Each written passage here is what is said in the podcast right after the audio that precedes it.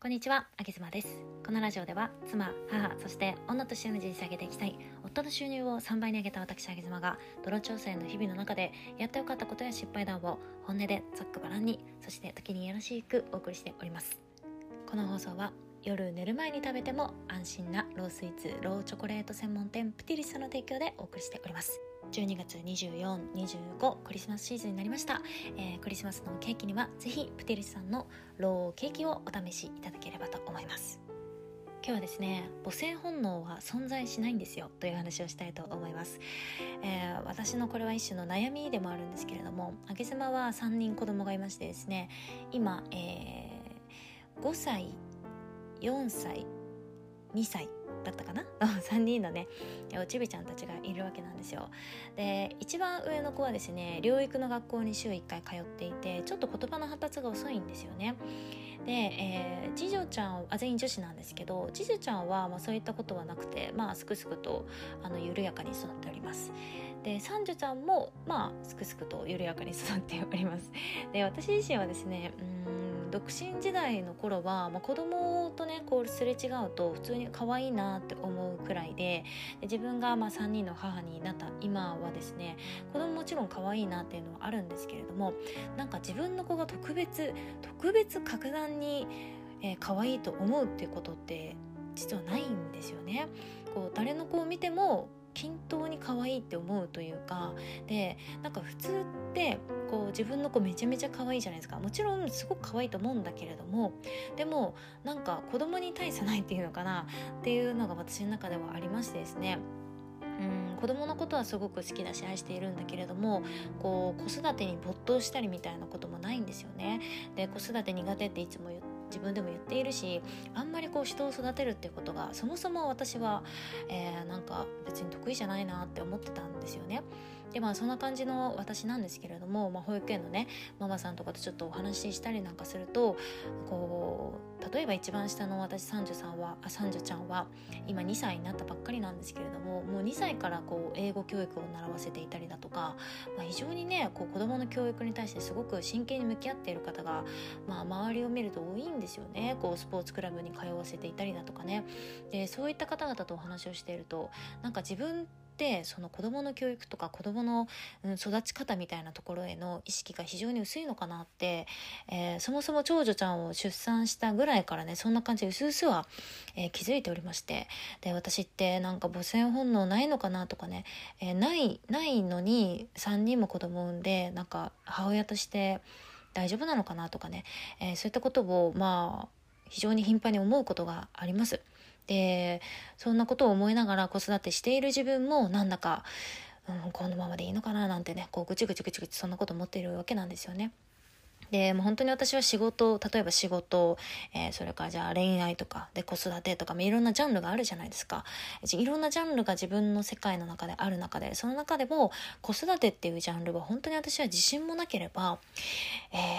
ーまあできているっていう感覚本当にないんですよね。っていうまあそんなあげ妻なんですけれどもまあ私と同じような方いるのかなっていうふうなことも思いますがでも、えーまあとある本読んでいた時に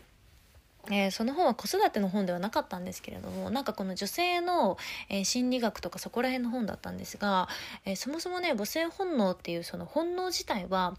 え先天的なものってないんですっていう話を見たんですよね。でその一文を見た時になんか私の中でこうずっと、えネガティブに思っていた自分の中の母性本能ないんだなっていう思いがちょっとこうねうん安心したというかほっとしたんですよね。あ母性本能っていうのはそもそもないんだと。ない状態からみんなその後天的にね、えー自分の例えば子供を出産して、えーお世話をしている中で育んでいくものなんだっていうふうに私の中で気づいたんですよね。私は3人も子供がいますし、え3人の子供すごく大好きで可愛いなって毎日思うしね大切に思ってはいるんだけれども、えー自分の母性本能全然足らないんだってずっと思い続けていた、えー長女ちゃん妊娠してもう6年ぐらいですかね6年ぐらいになるのでこの6年間のなんかモヤモヤした気持ちがこのたったこの一文でねなんか救われたような感覚になりましたので今日ねもし私と同じように自分ってなんかこう愛情が全然かけられない人間なのかなとかねなんか子育てすごくうまくいかないなとか苦手だなって思っている方がいたらちょっとこの一文をシェアしたくて今日は収録をしてみました。まあ、そこに書いてあった説明書きには母性本能っていうその本能自体はね先定的には存在しなくてこれって男性とかと一緒なんですって。その母性の本能っていうものってなくてだけれどもやっぱりお世話をしていく子供と一緒に、えー、時間を過ごしていくその中で、えー、こう培っていく養っていくものだっていうふうに書いてありましたね。だからまあ男性女性問わずその子供と接していく中で、えー、子供を愛することができたり子供のことを大切に思うことができたりするっていう風な文章の書き方でした。やっぱりこう周りと比べ育児をしていくとあのね子供と自分との関係だけの世界観なんだけれどもやっぱりね周りとの比較って出てきちゃうもんなんですよねで私は特にその周りと比べてしまってあ自分は母性本能ない人間なんだなガクンってこうちょっとネガティブに思っていたんですけれどもそもそもその本能の多さなんてものは比べるものでもなければね、えー、しかも後天的にその培われるものだっていうことにちょっと気づけてね私の中でまあ、自分は非常にこう悪い、えー、ことをしているんだって思っていたんですけれどももうそもそもそういう概念じゃないんだなっていうことをね気づけたんですよね。で私は、まあ、教育を全然語れる人間ではないんですけれどもやっていることといったら本当に毎日たくさんの愛情をなるべく多くかけてあげるっていうこととあとは安定した暮らしを与えること。でこの2つしかやってないし今のところ全然そこしか考えられない。もう子供に将来こういう職業になってほしいとかこういう風な人間になってほしいみたいなことすらも私は考えたことが本当に一回もありません。ただただえー、今日という一日をね、え